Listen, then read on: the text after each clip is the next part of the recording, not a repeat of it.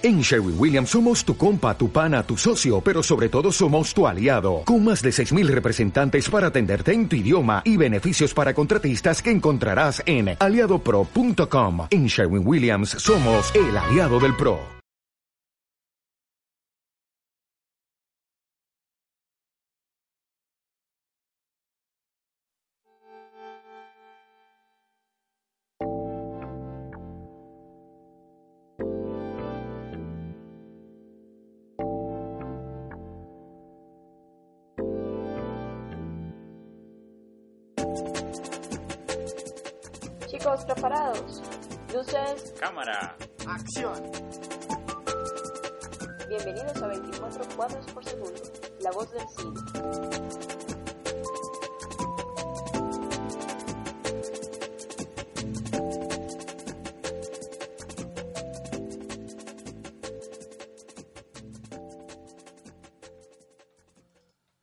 Sean todos bienvenidos una vez más a 24 cuadros por segundo. Es un placer estar con ustedes para hablar y disfrutar de cine, que es lo que nos gusta y nos, y nos apasiona. Es un placer regresar eh, ya luego de tanto tiempo de no hacer el programa. Seguimos ahora solamente con el podcast, ya sin sonar radio. Eh, mi nombre es Vincent Hill. Buenas tardes a todos, mi nombre es Harbert Hill, aquí contento pues para regresar al programa en esta tercera temporada ya. Invitamos a nuestros oyentes a que nos escriban a nuestro correo 24 cuadros por segundo arroba gmail.com o si les queda más fácil eh, nos pueden encontrar en Facebook directamente como 24 cuadros por segundo con la por como escrito como X. Así es, ahí tenemos, vamos a seguir con las encuestas y, y hay muchas noticias y trailers también. Sobre, Exacto, sobre la idea, la idea es que nos escriban diciéndonos cuáles son sus películas favoritas, de que nos hagan críticas, sugerencias. Y que participen de, Eh, de- de los temas del día del correcto. podcast. Muy bien, sí señor. Y aprovechamos para agradecer a Zona Radio, a Janet Roas, por todo ese tiempo pues con el programa. Sí, correcto. Bueno, seguimos aquí en 24 cuadros por segundo, la voz del cine. Noticias. Bueno, y comenzamos de una vez con cine. Entonces, no sé si te acuerdas de, de, de un clásico ochentero del slasher que se llama Nightmare on, on Elm Street de Wes Craven. Claro, claro, la película fue famosa de, de Craven, sí. Así es, pues en el 2010 eh, tuvo un remake un poco como desastroso, pues como para olvidar como muchos otros remakes, protagonizado por Jackie Early Haley, Haley Quien hacía pues de Freddy Krueger. exacto. Y lo curioso, pues y lo como, como extraño y absurdo eh, también es que van a hacer otro remake de, de la película. Sí. Eso, eso es algo que ya vimos, por ejemplo, con, con Spider-Man, ¿no? Eh, exactamente, sí que eso es como, como absurdo, sí, yo no sé. Sí, o sea, es- yo, no, yo no entiendo pues que están pensando pues estos productores de Hollywood, pero bueno. Ujú, Que ya más como, como remake, cada vez el término reborn Sí, o reboot. o reboot, exacto. Sí. Bueno, entonces, eh, así como, como va a ocurrir con Friday the 13th eh, o Viernes 13, pues que también va a tener otro remake, eh, New Line Cinema ha anunciado pues que, que va a ser un nuevo remake de Night- eh, Nightmare on- Elm Street, cuyo guion escribirá David Leslie Johnson, que en, la actualidad se está, está escribiendo pues el guion de, de, de otro reboot que es Dunge- eh, Dungeons and Dragons o Calabozos y Dragones. Que esa sí es una película que necesita un remake. Es así, exacto. Pero ya, sí, sí, sí, porque esa película es de las peores películas que yo haya visto. Sí, sí, sí. Bueno, entonces esa fue la primera noticia del día. Bueno, yo les quería hablar sobre Bill Murray, este gran actor, Sí. eh, que siempre había dicho pues de que no quería participar en nada de lo que tenía que ver con, con la revisión, como estás diciendo, de, de su película clásica Los Cazafantasmas, Ah, la sí. película ochentera. Bueno, según The Hollywood Reporter, eh, el actor sí va a aparecer en, en esta nueva versión del- de, de Los Cazafantasmas, que está protagonizada por, por actrices, Ajá, es una versión como femenina, pues una revisión del clásico, sí. sí, con Melissa McCarthy, que por estos días está pues muy, muy trabajadora en la gran pantalla, Sí. ¿cierto? Ajá. Así que, bueno, no se sabe cuál sería la extensión del personaje, o solo sería un cameo, pero, pero bueno, todo lo que tenga que ver pues, con Bill Murray nos interesa y, Sí, muy interesante. y veremos a ver qué pasa con esta película. Porque recordemos que pues también Harold Ramis pues ya murió, pero el otro actor em, ¿Cuál? Bueno, se me fue el nombre. También va a ser pues un cameo de la película. También pues que aparece en la, Ok. la original. Sí. Bueno, sigamos entonces con noticias sobre Colin Farrell, que por estos días pues suena mucho debido a su participación en la serie True Detective, una serie muy recomendada que está en su segunda temporada. Entonces el actor se suma pues al reparto de Fantastic Beasts and Where to Find Them, que es un spin-off de, de la serie pues de Harry Potter. Bueno, muy interesante, aunque... Dan Aykroyd, Dan Aykroyd era Dan, el Dan nombre. Aykroyd. Bueno. Ah, ok, correcto. que era Rick Moranis. Ah, no, no. Bueno, eh, o sea que es, o sea que el mundo pues del de Howard todavía no, no ha muerto. Exactamente, Esto sí. tendrá que ver pues por los lados, no sé. Sí, sí, eh, la película se va a situar en el, en el mismo universo pues de Harry Potter y se anuncia pues que será en otra serie de películas pues como para seguir explotando. Ah, sí, En más, Hollywood, sí. claro. Bueno, entonces Colin Farrell se suma a Eddie Redmayne que recordemos pues eh, que recientemente participó en la exitosa Película La teoría del todo, La teoría del todo, exacto. haciendo pues del físico Stephen Hawking. Se suma también a Ezra Mil- eh, Miller y se, se- también quizá pues a Michael Cera. Y la película la va a dirigir David Yates, que está pues muy relacionado con, con el tema porque ya ha dirigido pues las últimas cuatro entregas de Harry Potter. Bueno, pues y los amantes pues del, de Tolkien tienen pues su... El Hobbit, ¿cierto? Por los lados también, Sí. los, de, los de Harry Potter también tienen derecho, ¿no? Sí, sí, sí. Bueno, la última noticia mía tiene que ver con una noticia, de hecho, pues que ya ha pasado pues por muchas manos y ha pasado muchos años. De hecho, yo leí eso hace más de, ¿qué? ¿Seis años, siete años? Tanto. Sí. Bueno, era una película que iba a estar protagonizada por Robert De Niro, que se supondría pues como el regreso pues a las grandes actuaciones del, del gran actor, que Sí. por ahora pues lo ha dejado de lado, bajo la dirección de, Ma- de Martin Scorsese. Ah, sí, ya recuerdo también la noticia. El sí. proyecto se llamaba Frank y la máquina, Sí, ¿cierto? Eh, digamos que ambientado pues en un ejecutor de la mafia pues ya jubilado que regresa pues al ruedo porque lo van a intentar matar. ujú, Eh, bueno, el proyecto se quedó en el limbo pues mucho tiempo, luego pasó a las manos de Michael Mann, tampoco se hizo realidad. también hubiese sido interesante con Michael Claro, Mann. claro, sí, sí, Sí. Pero ahora se suma otro director también interesante, Ah, que es lo bueno. A ver cuál. Eh, William Friedkin. ¿Recordarás al director William Friedkin? Claro que sí, un director del Exorcista. Eso, o The Friends Connection, por ejemplo. Este director que, que también había estado como perdido, ¿cierto? En los últimos años, Sí. hizo una película muy pequeña pero muy interesante llamada Killer Joe. Ujú. Eh, digamos que se va a hacer pues con la dirección de esta película, aunque la idea de él es hacerla un poco con menos presupuesto.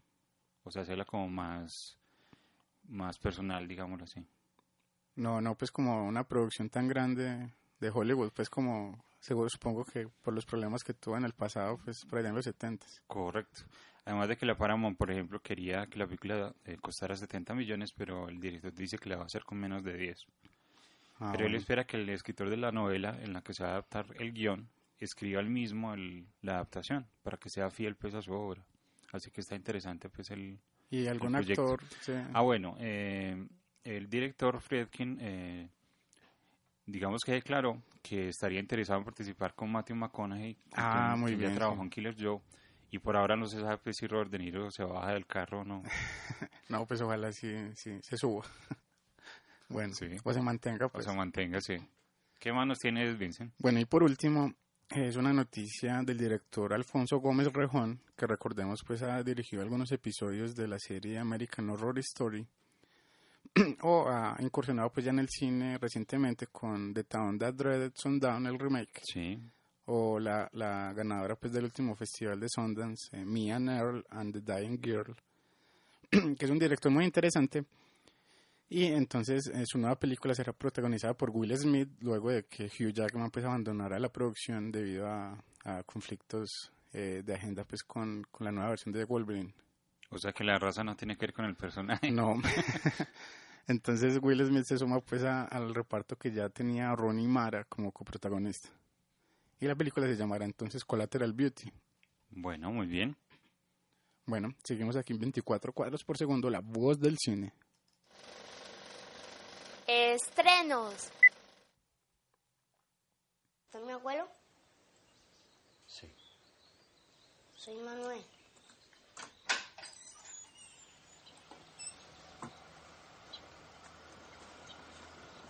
Ya sabe para lo que vino. Sí, señora. Con el niño no hay problema, pero con Gerardo sí. Ese muchacho no se cuida. Con esto de las quemas puede agravarse.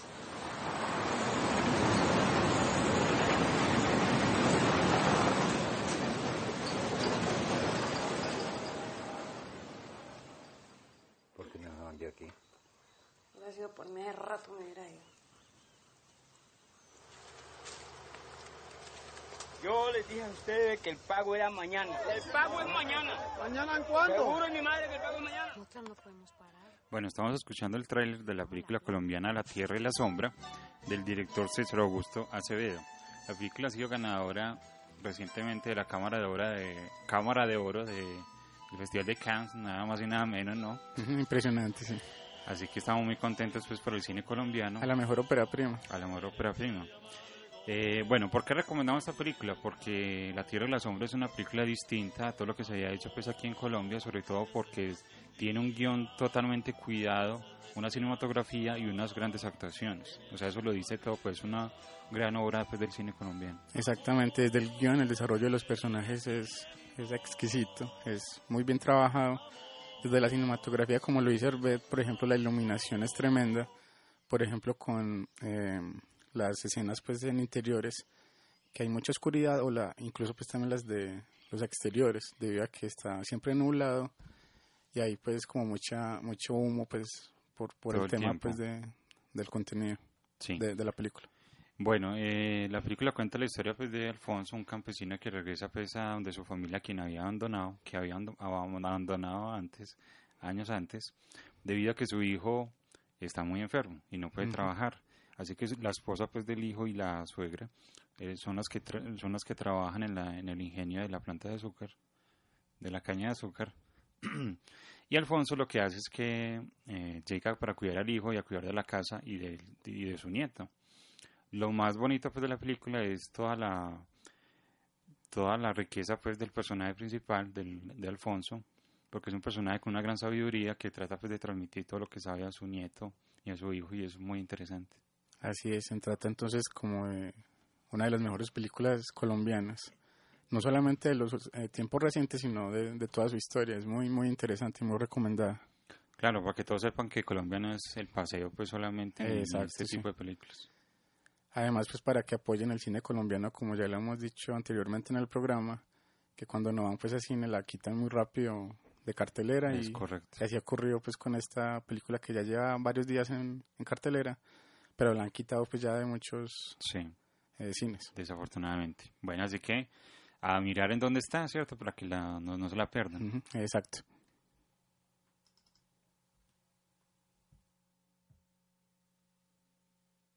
as it is. Yeah. I mean, if we wanted to take off to Paris tomorrow, we could. If we're going to do it, we should plan it at least a month in advance. A month is still in the realm of spontaneity.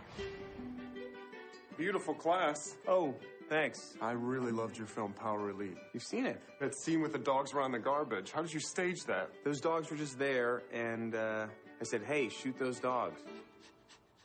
Beautiful. Why do you suddenly want to hang out with a couple of 25 year olds? We were just 25. I mean, we weren't, but, you know. We're the boring couple with a baby. What have you guys been doing? We met this interesting couple. You came! He's a young documentarian, and she makes ice cream. Bueno, estamos escuchando el tráiler original de la segunda recomendación del día. Esta vez es del director eh, talentoso Noah Baumbach y es While We Are Young, eh, contando con las actuaciones de Ben Stiller y Naomi Watts. Ben Stiller pues esta vez un poco más serio, aunque la película tiene pues toques de comedia, del humor típico pues de este director, que es muy recomendado. Bueno, las películas de Noah Baumbach siempre son muy interesantes debido a la creación de los personajes que hace. Son personajes siempre con, digamos, no convencionales, con situaciones poco eh, previsibles, aunque siempre de manera pues lo que es el drama interno. Exacto. Casi siempre se sitúan en dramas familiares sus argumentos. Él, él mismo escribe pues, los guiones y de hecho su, su estilo se parece mucho al de Wes Anderson, ¿no? Sin, sin, Sí. sin el estilo pues visual que tiene Anderson. Claro, es digamos menos depurado en ese aspecto, pero eh, digamos que los personajes son muy parecidos, sí. Y de hecho, pues ellos son muy amigos, han trabajado múltiples veces juntos en, en proyectos pues en conjunto. Entonces, eh, es muy recomendada eh, While We Are Young, que, que ya también ya pues algunos días en cartelera, pero para que la tengan muy en cuenta. Seguimos aquí en 24 cuadros por segundo, la voz del cine. Banda sonora. Bueno, y dentro de los elementos nuevos de esta temporada, eh, además de la duración pues de- del, propio programa, eh, también hemos decidido eh, aumentar pues como la participación de las bandas sonoras en el mismo.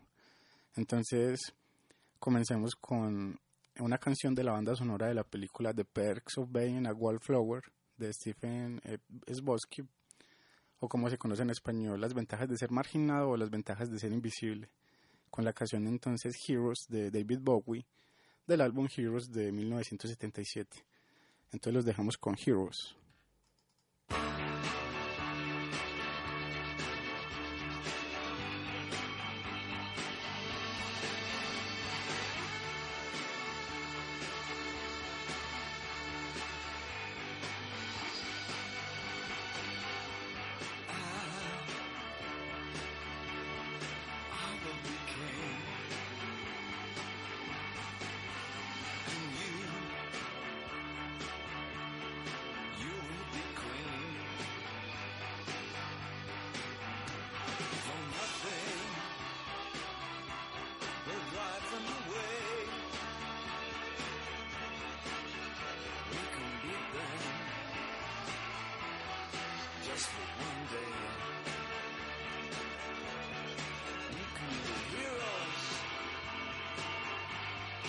Just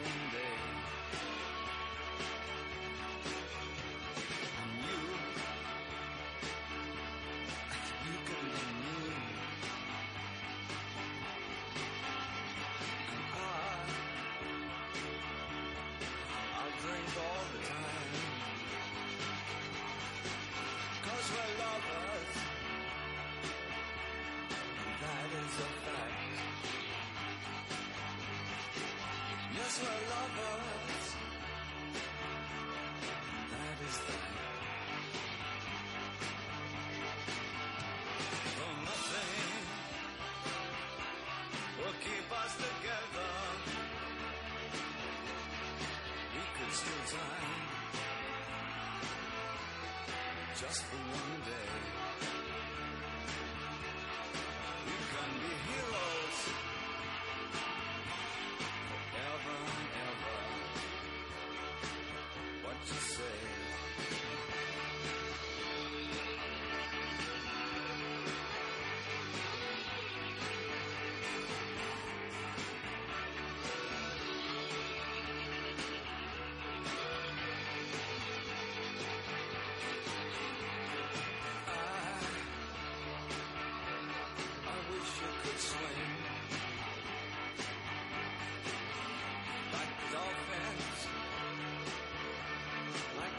Dolphins can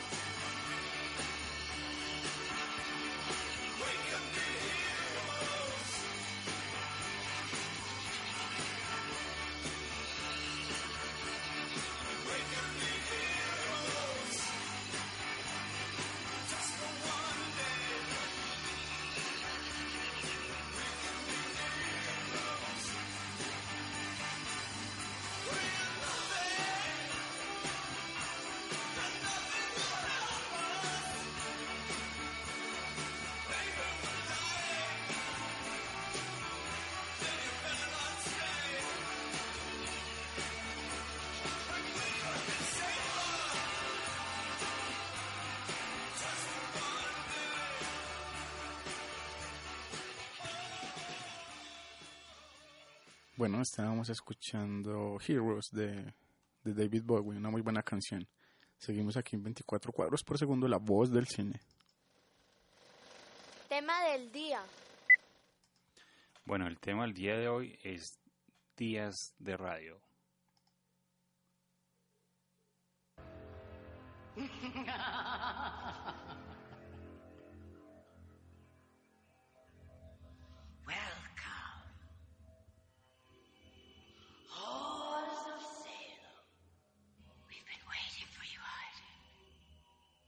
evil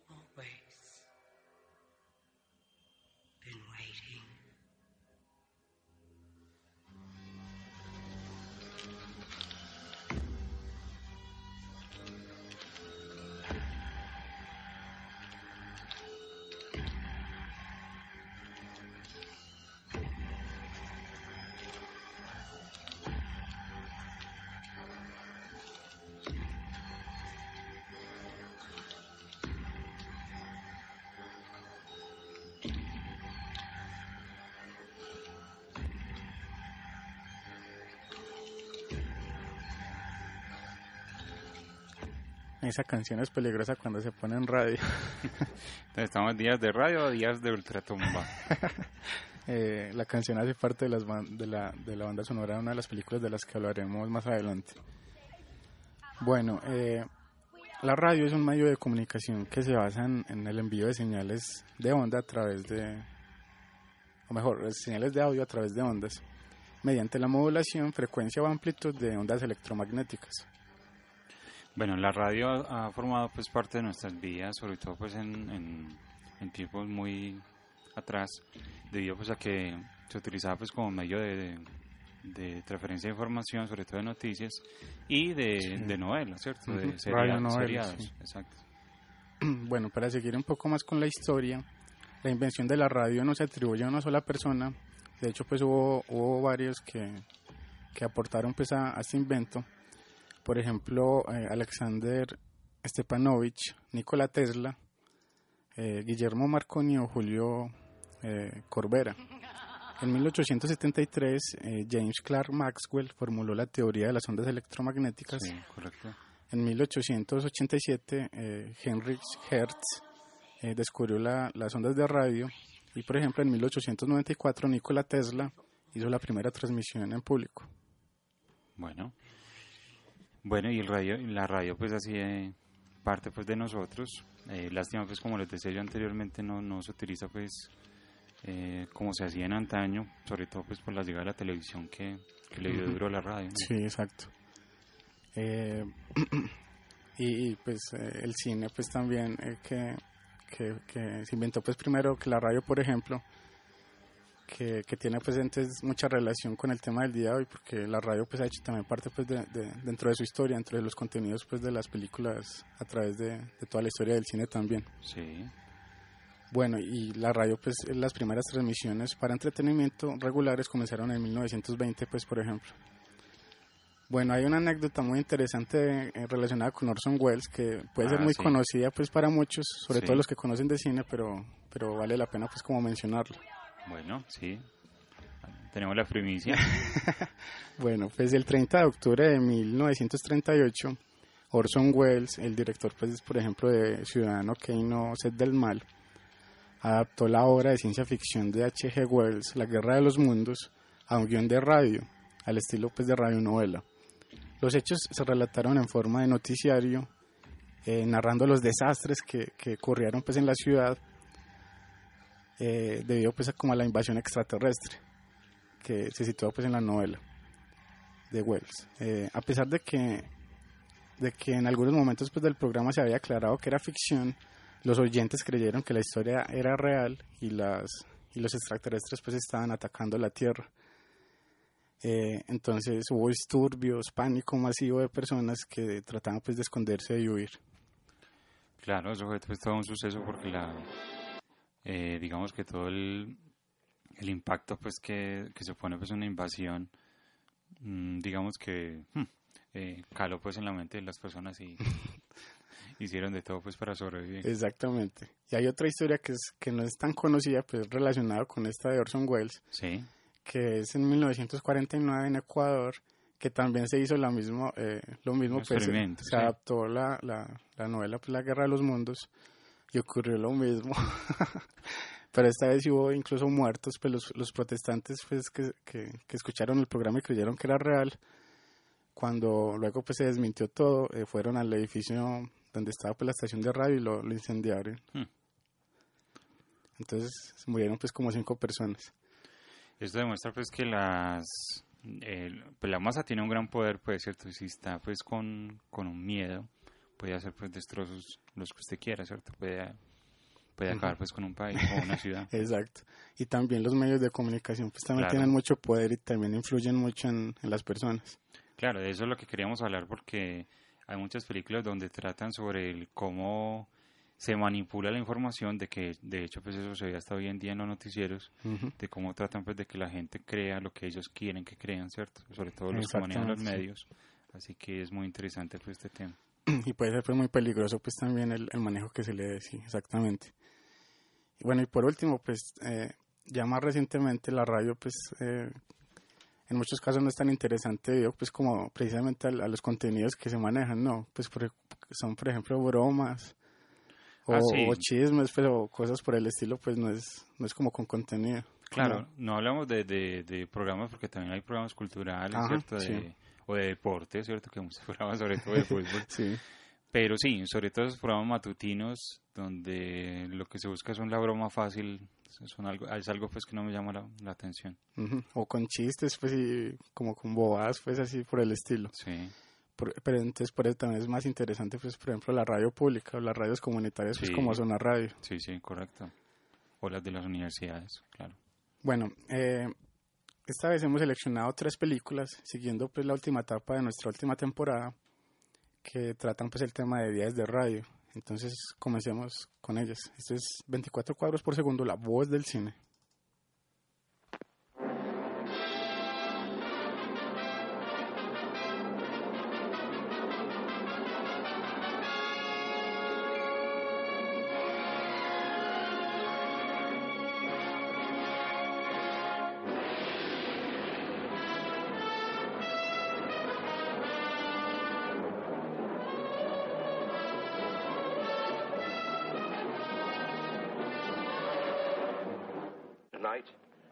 You from the files of the nation's unsolved crimes the story of a murder of rare delicacy and wondrous ease that was called suicide. Yes, suicide, the police call it. Yet the murderer walks among us free. I might unknowingly have passed him on the street today. He could even have been sitting next to you on a train or in a cafe, hiding his evil behind a mask. The calm and often smiling mask of the unsuspected.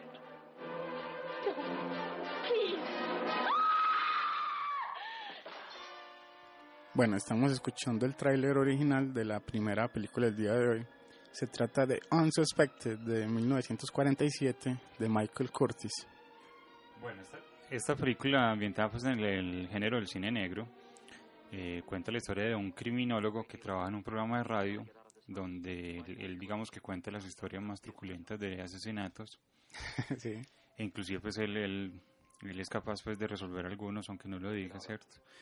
Eh, Su vida está pues como dedicada al asesinato. Sí, sí, sí, sí. Es muy interesante, por ejemplo, como, no sé si lo dieron aquí en el, en el tráiler pues, al inicio, de que el personaje está hablando por radio y él dice, él habla acerca de un suicidio, que en realidad el suicidio no es un suicidio, sino un asesinato pues de un, de un caso que está contando, que de hecho es, es parte de lo que se ocurre en la misma trama de la película. Es como una anticipación. sí. Es una anticipación y él habla de los sin sospecha o los unsuspect, Ujú. que son las personas que uno puede tener al lado, ¿cierto? Puede ser un conocido, un vecino, un portero de, de los que uno no sospecharía, pero que es un asesino, así que es muy interesante esta teoría.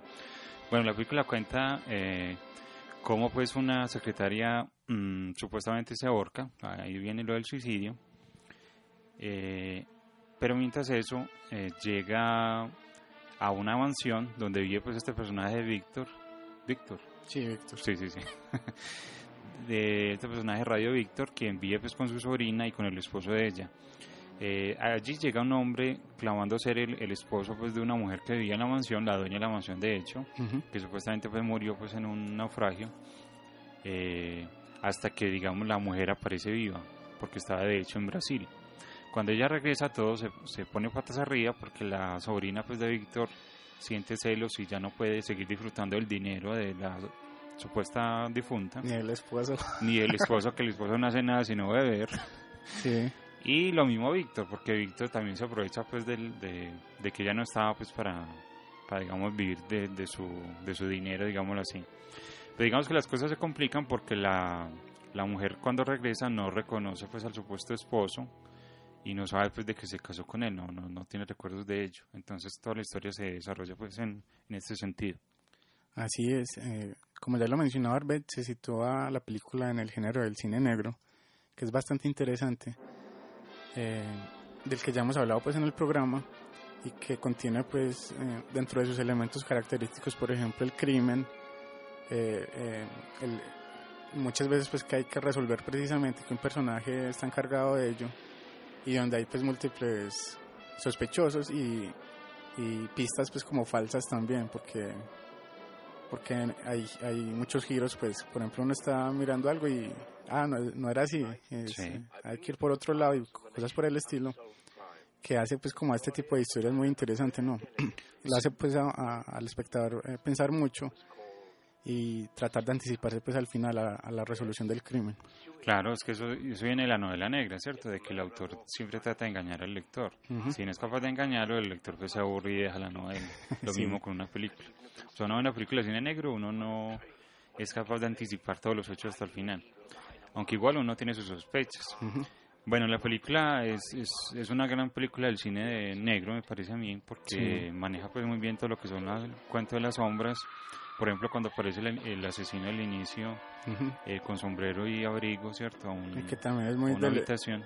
muy del, del estilo Yalo, pues, como el, como el, el- anticipando los Yalos, pues, por los guantes negros. Sí, tiene guantes y digamos que aquí está la secretaria hablando por teléfono, que es muy bueno también cuando, cuando hay una escena pues, de un asesinato que lo escuchan en otro lado, entonces hay un testigo, ¿cierto? Es, es muy interesante y que él mismo pues la, la ahorca y, o digamos que la estrangula más bien y la hace parecer como que se ahorcó.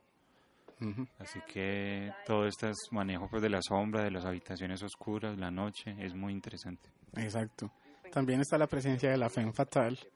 En este caso hay, hay dos. Sí, Una más que otra, ser. pues por, por su comportamiento, pues la, la que ya mencionaba Arbet, que es celosa, pues, que incide más pues en, en, Altía. en la- en los personajes, eh, que es otro elemento pues propio del cine negro. Bueno, eh, el director de la película es Michael Cortes, que es más conocido pues por, por su incursión en, Casa, en Casablanca, que es para muchos como la mejor película de la historia. Eh, el director pues creo que también eh, aporta pues mucho al estilo pues de la película y, y- Sí. y en las actuaciones pues No, y un guion muy, muy bien hecho, pues, ¿cierto? O sea, todos los giros que decías anteriormente son muy bien elaborados y todas las motivaciones de los personajes. Ajá. Sí. Bueno, por ejemplo, también, ya que menciona los personajes, eh, yo creo que este antagonista, pues que no vamos a decir la identidad, pero es, es para recordar, ¿no? Es un muy buen personaje, es Sí. como memorable. Además de que, digamos que piensa muy rápido, ¿cierto? Toma decisiones muy rápido en la que y muy se, inteligente, sí. se ve pues encerrado, pero sale airoso. Eh, bueno, en el cuento de la radio aquí es porque él tiene un programa, pues como les decíamos, de, de asesinatos, muy popular. Eh, y lo que él hace es que él graba todos sus, sus programas, ¿cierto? Inclusive él ensaya antes del programa con los guiones. Exacto, pero los graba antes de grabarlo en el programa o de transmitirlo pues en Sí. el programa. Así que muy interesante pues el manejo de lo que es el vinilo aquí en cuanto a las voces, ¿cierto? Las historias. Y es bastante interesante porque de hecho pues se mezcla ese, ese mundo de, de la radio y de los sonidos, pues por ejemplo con los discos, con los LPs, cómo se mezcla pues con la trama, con, con, con este personaje sí, pues en particular, para, para hacerla funcionar pues mejor y para, para incluirla en esos giros pues dramáticos que ya mencionaba más con anterioridad. Bueno, y otro aspecto destacable es que casi siempre en estas novelas, como decía, siempre hay un personaje que investiga y la policía en realidad no es la que resuelve exactamente el caso Ujú. y está, digamos, en muchas veces perdida, ¿cierto? Sí. Como en esta película. Exacto. Quizá el, el, el- el elemento del cine negro que falta, aunque pues no, no, no tanto pues es el, el detective pues, el detective privado, que aquí no hay uno como tal, sino que hay un personaje que sirve como, o varios, que sirven pues como detectives, aunque no lo son. Sí. Bueno, Bueno, y, tengo solamente un dato curioso sobre la película. sí, dilo. Bueno, ¿recuerdas el, el nombre de la estación de radio? Ah, no, no, no recuerdo. Es WMCB. Hmm. Bueno, pues ese nombre fue creado eh, con las iniciales de Michael Curtis dentro de las iniciales de Warner Brothers. Entonces WMCB. Ah, ok, interesante, sí. Para los más cinéfilos. Sí. Yo creo que esta, este, esta película de cine negro no es tan conocida, pues porque hay Sí, muchas film noirs pues que son eh, pues, precisamente pues muy reconocidos y, y que, que la gente siempre menciona pues como All Indemnity o, o por el estilo M. O el halcón maltés. Eh, exacto, sí. Pero este yo creo que vale pues mucho la pena. Sí, es un gran clásico con unas buenas act- actuaciones y un guion muy bueno, ¿cierto? Un personaje antagonista Sí. muy interesante, así que eh, no se la pierdan. Estoy seguro que si lo buscan en YouTube, pues que esté completa, ¿cierto? Ujú, No lo he hecho, sí. pues, pero supongo que lo estará por ahí. Hasta en Cool Movies también de pronto estará por ahí. Bueno, y se me había olvidado también mencionar que hay cierta similitud con la película La obra de Otto Preminger, sobre todo con el detalle del cuadro, pues no es tanto, pero pues como un guiño, una referencia muy interesante también. ¿Ok? Bueno, entonces te parece que sigamos con la segunda película. Sí, claro. Bueno, este es 24 cuadros por segundo, la voz del cine. Hail Mary, yea, though I walk, we go to Ken Loney in the Sunshine Chopper. It's always brighter above the clouds, Grant. Hey, you gonna stay in that bird up there during the storm? Yes, sir. I'll be up here, Grant, watching all the routes in and around our region. What can you see there, Ken? Oh, God! They're pulling two people out of a van! Who are they? There's a bunch of them there. They're, they're people, but, but they're crazy. They're, they're, they're fighting them. People are getting killed down there. Oh! Ken, do you see any police? Is anybody trying to restore order um, down there? I don't know what the hell has just happened. Well, we're uh, we're gonna have to see if we can. Uh, Ken, we're Ken, are you there, Ken?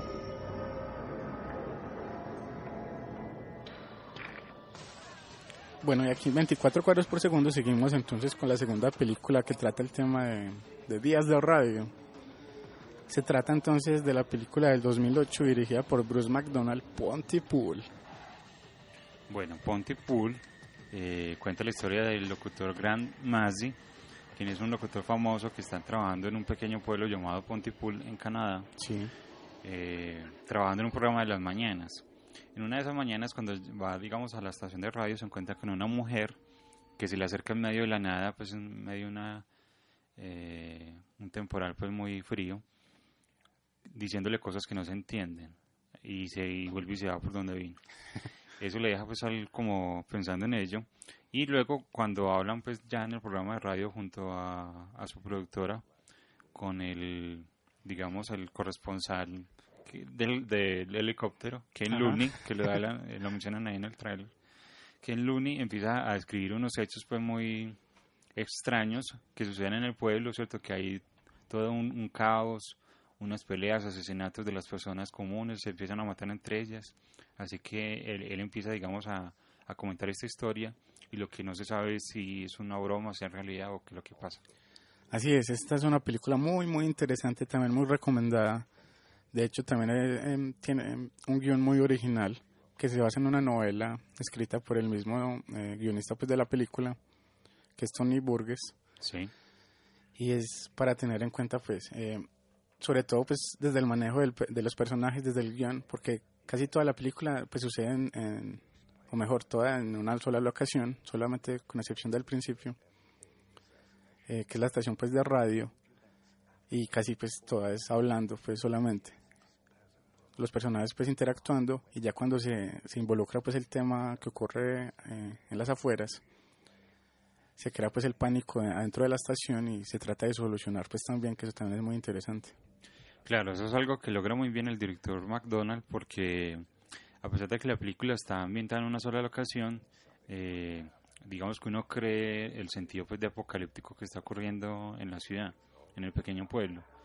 A, a partir de las pequeñas, eh, digamos, menciones del, del locutor, ¿cierto? De los, de los corresponsales que hablan de lo que está pasando en la ciudad, uno se va haciendo una idea de, de ello y lo va creyendo, ¿cierto? Sí. Y va construyendo toda la historia a partir de a partir de, de, de estas conversaciones, que es muy, muy interesante.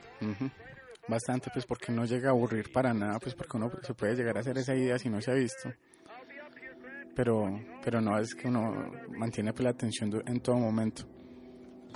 Eh, bueno, es muy original. eh, allí hay como una especie de zombies Sí, es una especie de infectados. o infectados, pero, pero muy distintos pues también. No es, no es el típico, típico cliché pues de personaje zombie pues que, que está ahí descontrolado para, para matar y comer cerebros. Sí, y que muerde pues al otro y, y allí transmite el virus. En este caso, eh, como película de radio que es muy importante, es la palabra. Así que aquí la palabra pues toma pues unas proporciones de, de, de inclusive ser tan poderosa que puede llegar a, a matar. Es ¿no? que es muy interesante y muy original eso, pues que, que el virus que se transmite, esta vez no es por una mordida o por, por no sé, por una inyección de, de- del virus. O por la sangre, o por contacto de sangre. O por el aire, sino que es por que se transmite pues por el lenguaje, en este caso Sí. pues específicamente por el inglés Sí, y, y que se que se transmite pues cuando uno entiende la, una palabra, sí. cuando uno la entiende, ni, ni siquiera cuando la escucha, sino cuando la entiende. Eso, o sea que aquí estamos hablando de palabras infectadas dentro del idioma, de que cuando uno la escucha y la comprende, eh, queda pues como bloqueado e infectado. Exacto, sí. Eh, bueno, eh, quizá también hay, no sé si notaste que hay cierto como subtexto sobre la guerra, Sí, pues como, como una crítica, porque, porque hay indicios pues como, como el personaje de Laurel, Al- Lauren Ann que venía pues de la guerra, sí. o las, o las conversaciones de Grant, pues y el final que, que los militares atacan pues sin, sin importarle nada. Sí, sí, inclusive pues el personaje de Grant es muy importante porque él mismo hace pues crítica dentro del programa, que siempre la tratan de censurar la, La la productora. productora, Mm. pero es su personalidad y es de hecho pues un, un- una posición pues del, del guionista pues en cuanto a cómo se comporta el, el ejército. Exacto, y el final también es tiene cierto parecido con Return of the Living Dead, ¿no? Sí, sí, sí, sí. Bueno, debe ser como tener una referencia. Bueno, entonces te parece que comience con los datos curiosos. Bueno, ¿qué nos tienes? Bueno, la película se concibió como película y como obra para radio precisamente. Eh, ambas basadas en la anécdota que ya había mencionado de Orson Welles. Claro, porque es que uno inmediatamente lo que piensa es en eso, de, de cómo pues cuando el personaje está contando la, lo que está sucediendo, mm, eh, se miran desde diferentes puntos de vista en la ciudad, ocurre un caos, ¿cierto? Muertes, desorden público, entonces... Y después le dicen que, que pare, que deje de transmitir. Sí, correcto. Pues como si fuera la culpa pues de la transmisión en sí. Aunque sí, también era muy peligrosa pues. bueno, eh, una primera conceptualización de la película era ver las, las líneas de las ondas eh, todo el tiempo como parte visual y escuchar todo. Ok. Como sucede pues al principio de la película. Sí, con los créditos. O sea que era casi como, como radio, sí. Sí. Era interesante pues aunque así es mucho mejor. Bueno, el director dice que estos no, no se les puede llamar zombies, sino conversacionalistas o conversadores, no sé, algo así. Ok, conversacionalistas. Sí, ese fue el término que utilizó. Y según el director hay tres etapas del virus. Bueno, sí, cuéntanos. Bueno, la primera, se repite una palabra, Sí, a veces la persona eh, como que se atora pues en ella sí. y a menudo es con términos cariñosos. Eso, es que de ahí dentro de la película lo mencionan, ¿cierto? Que uno no puede llamar honey, ¿cierto? Cariño, o Sweetheart, luego con sí. voz de niño. Y, y lo, lo bueno es que cuando se infectan diferentes personajes son con diferentes palabras. así Exacto, que es sí. muy, muy bacano. Bueno, la segunda, la segunda, la segunda etapa. Sí, Bueno, la segunda es que eh, el lenguaje se vuelve enredado y no se puede pues expresar correctamente. Sí. La tercera es que se vuelve tan perturbado por la condición que el único camino para salir de la situación que se siente como infectado es tratar de llegar a la boca de otra persona. Por eso es que busca la vo- las voces, ¿cierto? Exacto. Las voces adyacentes, sí.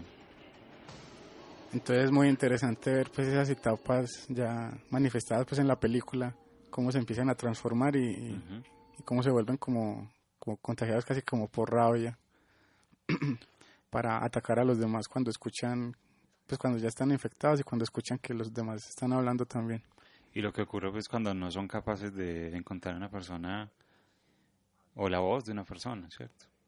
Exacto, sí. Bueno, bueno, ya le había mencionado, la película se basa en la novela Pontypool Change Everything de Tony Burgess.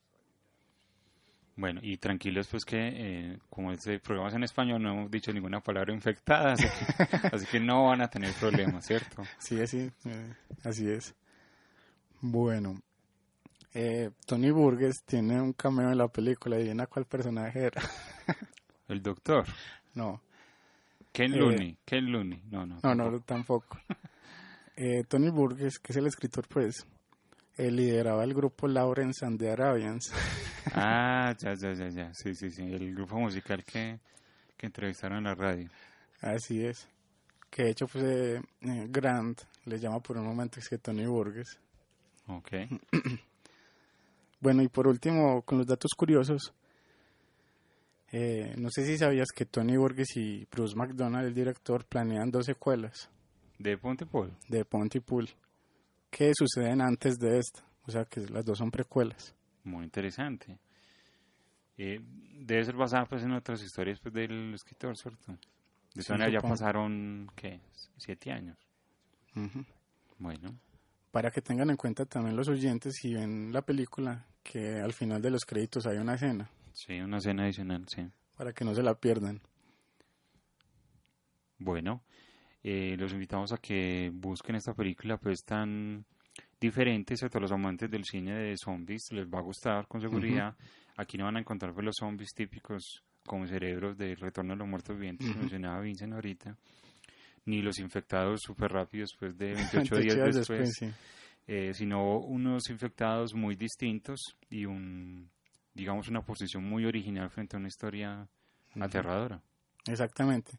Además, también para destacar la actuación de, de- del actor pues que interpreta a Grant, que obviamente pues posee una voz privilegiada. De hecho, pues se supone que por eso lo escogieron para el papel y también debido pues a, a, a que es un actor muy reconocido dentro del género del terror y sus subgéneros. Sí, Stephen McHattie. Exacto.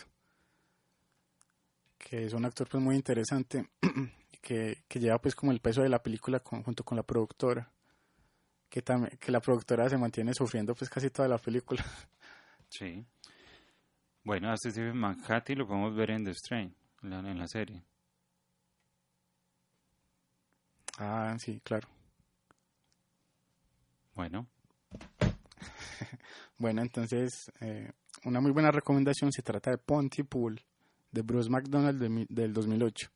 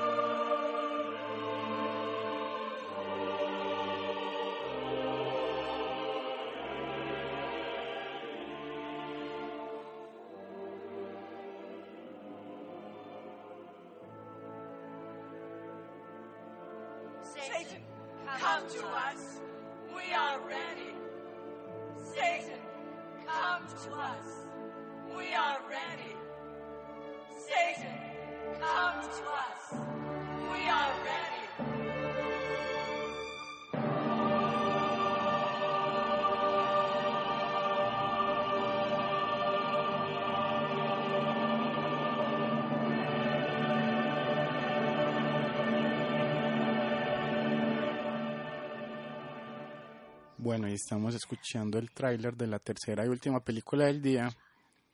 Es más reciente del 2012, del director Rob Zombie, es The Lords of Salem. Bueno, eh, con esta película pues que, que sería muy extraña pues para los que estamos escuchando, que porque eso como tiene que ver con la radio. Eh, The Lords of Salem cuenta la historia de Salem, Massachusetts, ¿cierto? La película empieza con un flashback en el momento que se, se hicieron los juicios de Salem, en donde se quemaron pues una buena cantidad de supuestas brujas. Y retorna pues en la actualidad con el personaje de Heidi, interpretado pues por Cherry, Cherry Moon Zombie, Zombie, la esposa de Rob Zombie, del director. Ajá, que aparece pues en todas las películas del- de él. Claro, es que él digamos que la quiere hacer estrella porque la quiere hacer estrella, pues, Es la musa pues del aunque, director. aunque ella actúa, me parece que actúa bien. Pues, Sí, sí. bueno. Entonces Heidi eh, tiene un programa de una estación de radio donde muy famoso, donde coloca música de rock pesado, puede ser, ¿cierto? Sí, metal y... Metal, sí. ¿cierto? Bueno, cualquier tipo de rock o metal pesado. Junto a otros dos locutores, Ujú. donde hay uno que está enamorado de ella, pues que es su mejor amigo, digámoslo así también. Bueno, Heidi un día recibe pues eh, en su estación de radio un vinilo de una banda donde no hay ninguna información, no se sabe de dónde vino, so- simplemente se sabe que se llama The Lords, ¿cierto? Ajá, y hay un símbolo extraño. Y hay es un símbolo extraño. Es una el- caja como, como antigua, pues como Sí, es una caja de madera. de madera, sí. Eh, bueno, entonces eh, Heidi, eh, quien ese día pues tiene un programa con un autor de un libro llamado, bueno, no recuerdo el nombre exacto, pero es como la muerte de las brujas En América. en. América. Es decir, que, que las brujas no existen, pues, ¿cierto? Eh, en ese momento, pues, en, en la conversación ella termina con música como nosotros, colocando el un tema de Lords. Eh, al colocarlo siente pues como un dolor de cabeza, ¿cierto? Siente como una influencia en ella. Y a partir de allí, bueno, en realidad ella la- lo escuchó en el apartamento antes, el Ujú. día anterior, pues Sí. se me olvidaba. Pero digamos que cuando lo vuelve a escuchar y lo vuelve a escuchar, entonces siente como como que algo le está pasando, luego comienza a tener alucinaciones, pesadillas, no duerme, no, no come. Y por ahí hay una secuencia elaborada también que otras mujeres cuando se pasa la canción por el programa escuchan eh, Ah, sí, sintonizan sí, en la radio y también sienten esa Siente- influencia. Siente lo mismo, así que ahí empieza la historia, ¿cierto? Básicamente, con la investigación pues del, del escritor del libro, como que también le llamó la atención pues la, la, la música, y la encuentra pues en un viejo diario traducido del John Hawthorne. de John Hawthorne. Hawthorne, que fue el que uno de los fiscales, pues sí, de los De fiscales los jueces, sí. o de los jueces pues que, que quemaron estas brujas. Bueno, Rob Zombie tiene eh, en su carrera pocas películas, pero han sido pues muy interesantes dentro del género de terror. De hecho, pues es uno de, eh, para mí de, de los mejores de- realizadores pues del género eh, recientemente. En su filmografía se puede encontrar, por ejemplo, House of Mil Co- eh, o eh, Sí, 1000 One- Corpses. 1000 Corpses. Sí, La casa, la casa de los mil cuerpos. Eh, la secuela que es de Devil Rejects o Los rechazados del diablo. sí. El remake de Halloween, de Halloween, la segunda parte. ¿Y la primera? Ah, bueno, sí, la primera y la segunda, sí.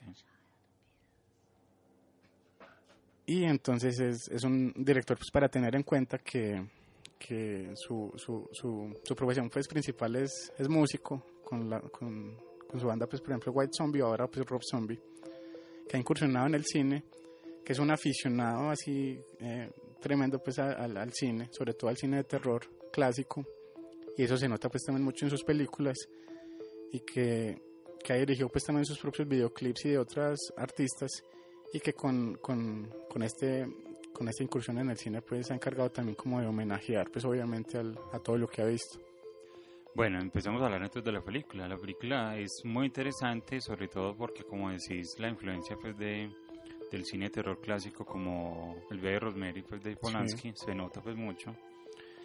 Eh, en cuanto al manejo pues sobre todo de la locación, eh, Heidi, la personaje principal, vive en un en un edificio antiguo donde hay pues toda un Una especie de hotel antiguo ahí. una especie de hotel donde hay un papel tapiz muy curioso, ¿cierto? Hay unas habitaciones muy llamativas. Para destacar la, el trabajo de arte y la decoración de su, de su casa, pues de su apartamento. Sí, porque el apartamento está decorado con Viaja a la Luna.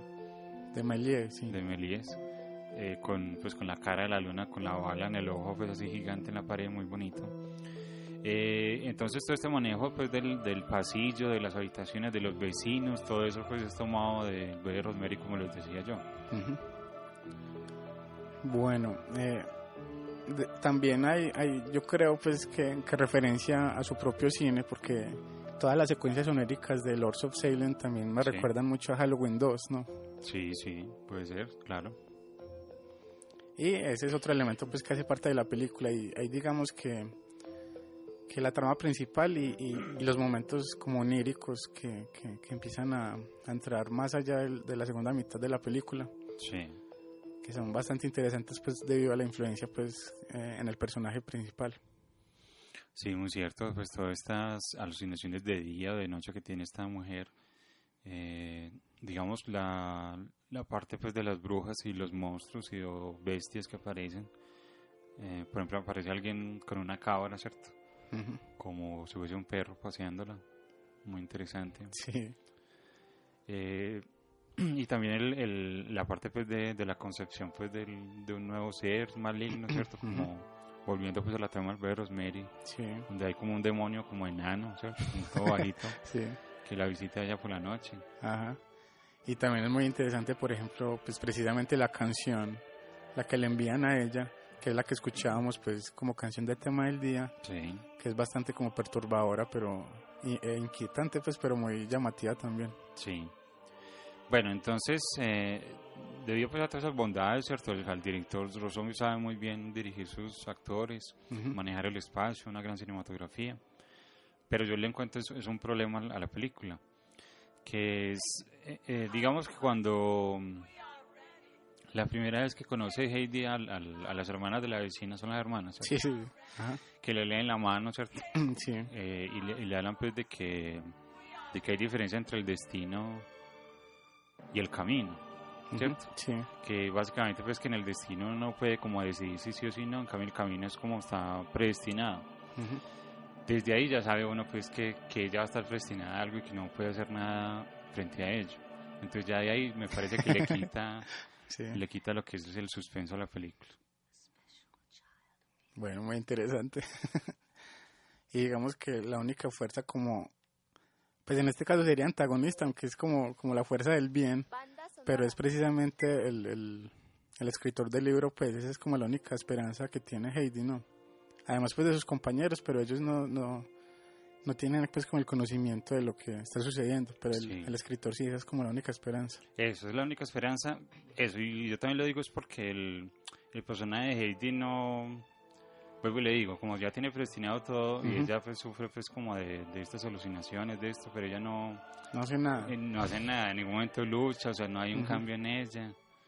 Es una drogadicta, pues, ¿cierto? Entonces en- Sí. es una drogadicta en recuperación, eh, pero no, no hay una transformación del personaje en ese sentido. Sí, Entonces sí. eso es lo que yo le critico a la película. De resto no, de resto está muy bien hecha y es muy recomendable de hecho. Ajá. Bueno, entonces te parece que comience con los datos curiosos. Bueno, a ver, ¿qué nos tienes de Lords of Salem? Bueno, eh, como ya le habíamos mencionado, eh, Zombie es, es, pues aficionado al cine en general y al de terror en específico. Entonces, casi que todas sus películas, eh, en todas Sí. ellas participan pues estrellas, actores Ah, sí, clásicos del claro. cine de terror. Sí. En este caso aparece Mac Foster, Ah, Meg Foster. Ajá. Sí, sí, sí. que por, por ejemplo recordemos salió en La- They Live, entre otras. Sí. Eh, Judy Gleason, que, que es como una de las de las actrices pues de la Hammer. Sí. Eh, Ken Foree, o no, no sé si pronuncia así, Fo- Fore, Fori, puede ser, sí. que, que es pues de, de Dawn of the Dead, Ah, sí, señor, claro.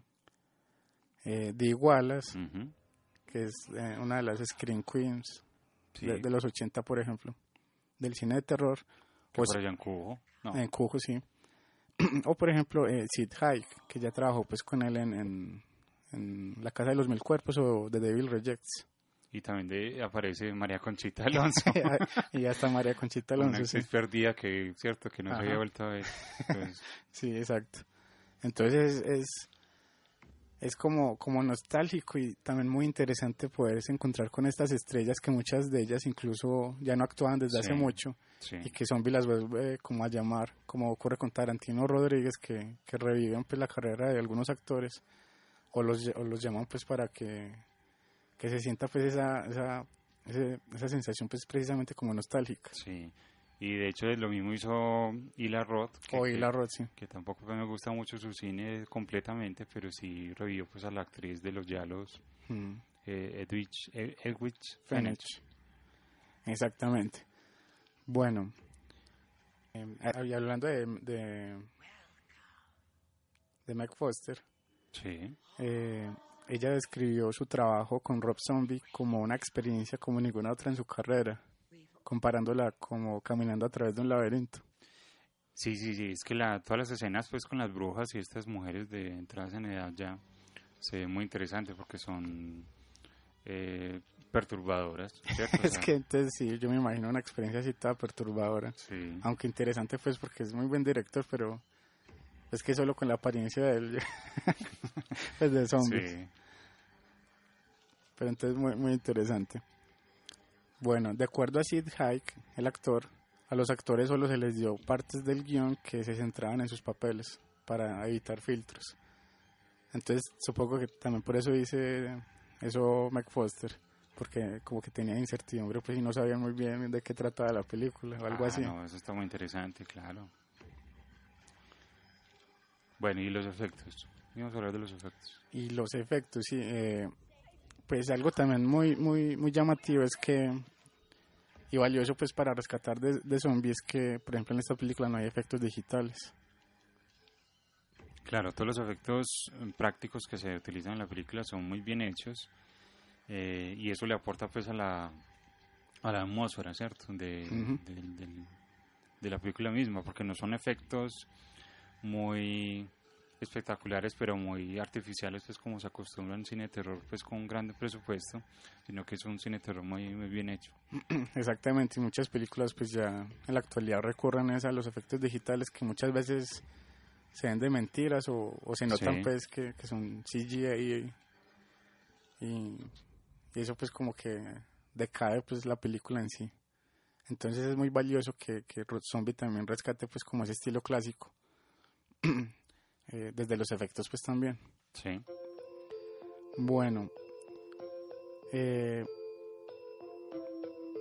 Zombie eh, insinuó que esta película era una precuela metafórica y espiritual para sus películas de Halloween.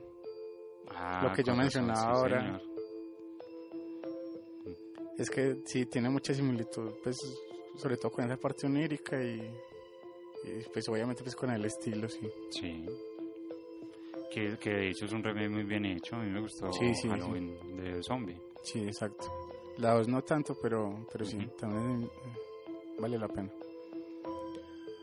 Bueno, el, el, persona, el papel de que interpreta a Bruce Davidson eh, lo iba a interpretar otro actor, pero tuvo que, que abandonar la producción. Se trata de Bruce Dern. Ah, Él iba a ser el escritor. Entonces Bruce Davidson pues, lo reemplazó. Bueno, el guion, eh, esto es muy interesante. No sé si lo sabías.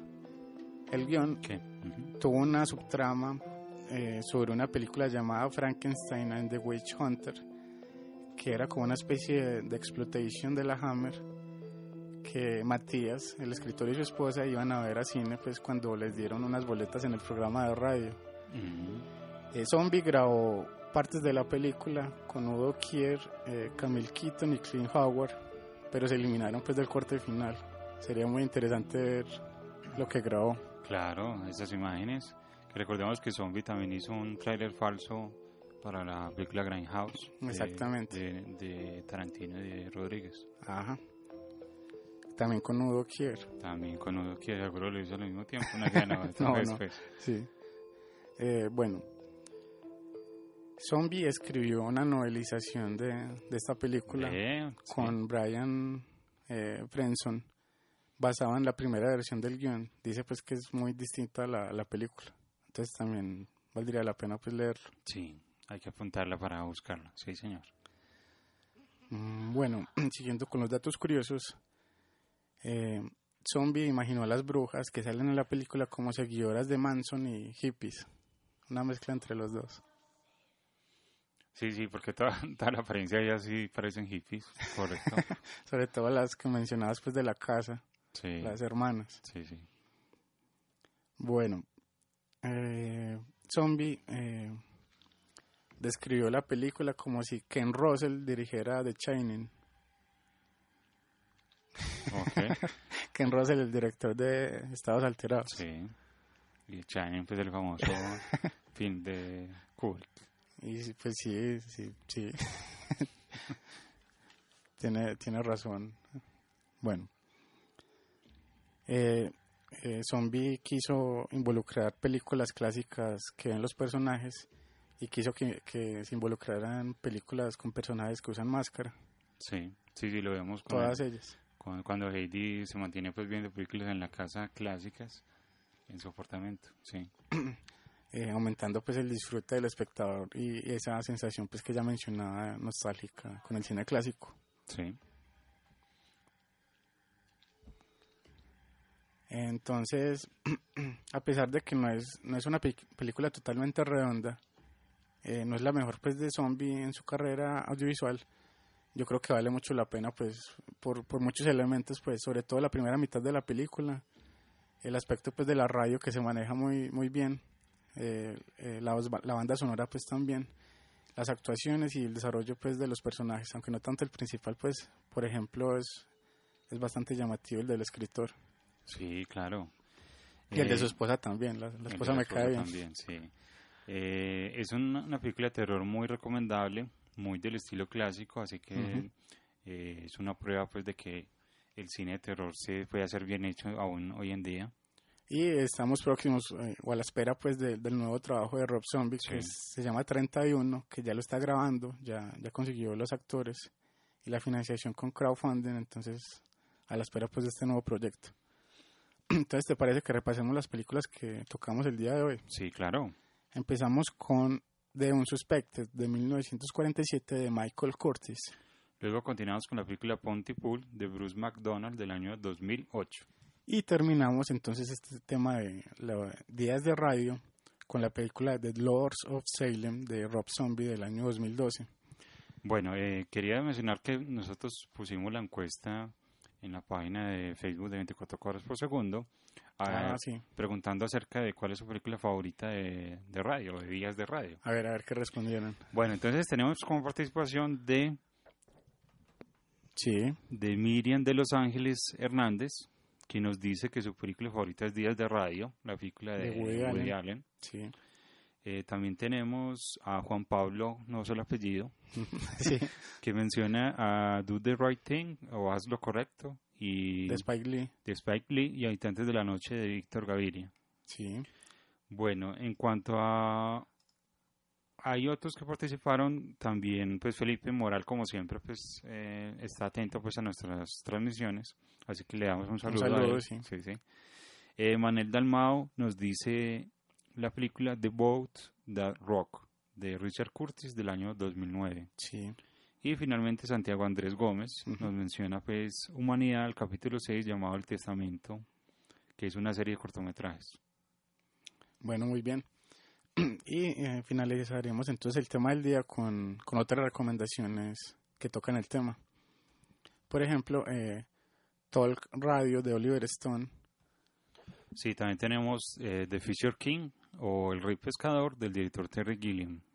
Está también Psicosis 4, que es una serie bastante interesante a pesar de lo que uno cree. de Mick Garris. Sí. Tenemos La niebla de Fog de George Carpenter, que es muy llamativa también. Sí. Está Vanishing Point, película de la que ya habíamos hablado en el programa, de Richard C. Safarian, Sí, tenemos eh, Tusk del director Kevin Smith. que ahí, ahí se hace un podcast. Ahí se hacen, ya es muy moderno. Sí, sí. Eh, está la película de Robert Altman, A Prairie Home Companion. Sí.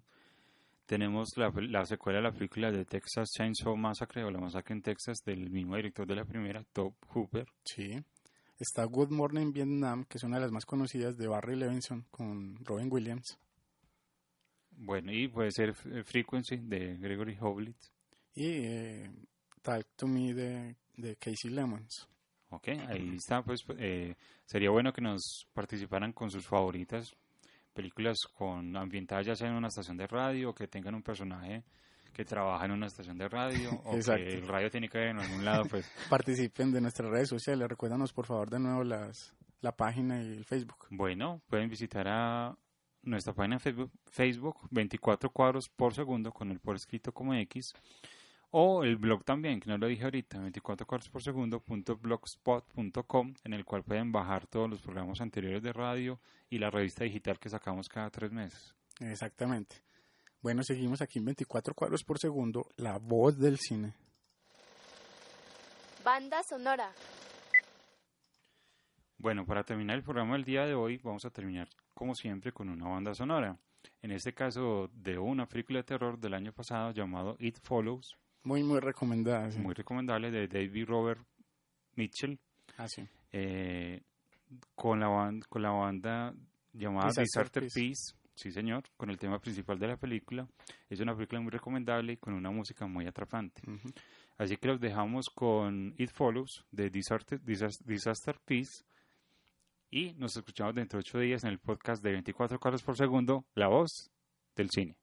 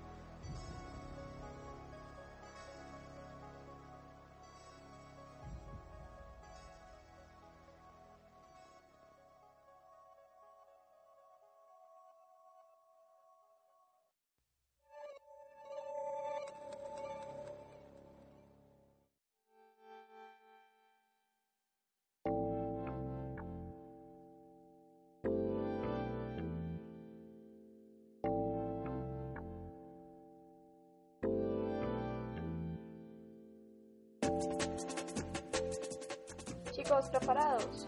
Luces, Cámara. Acción.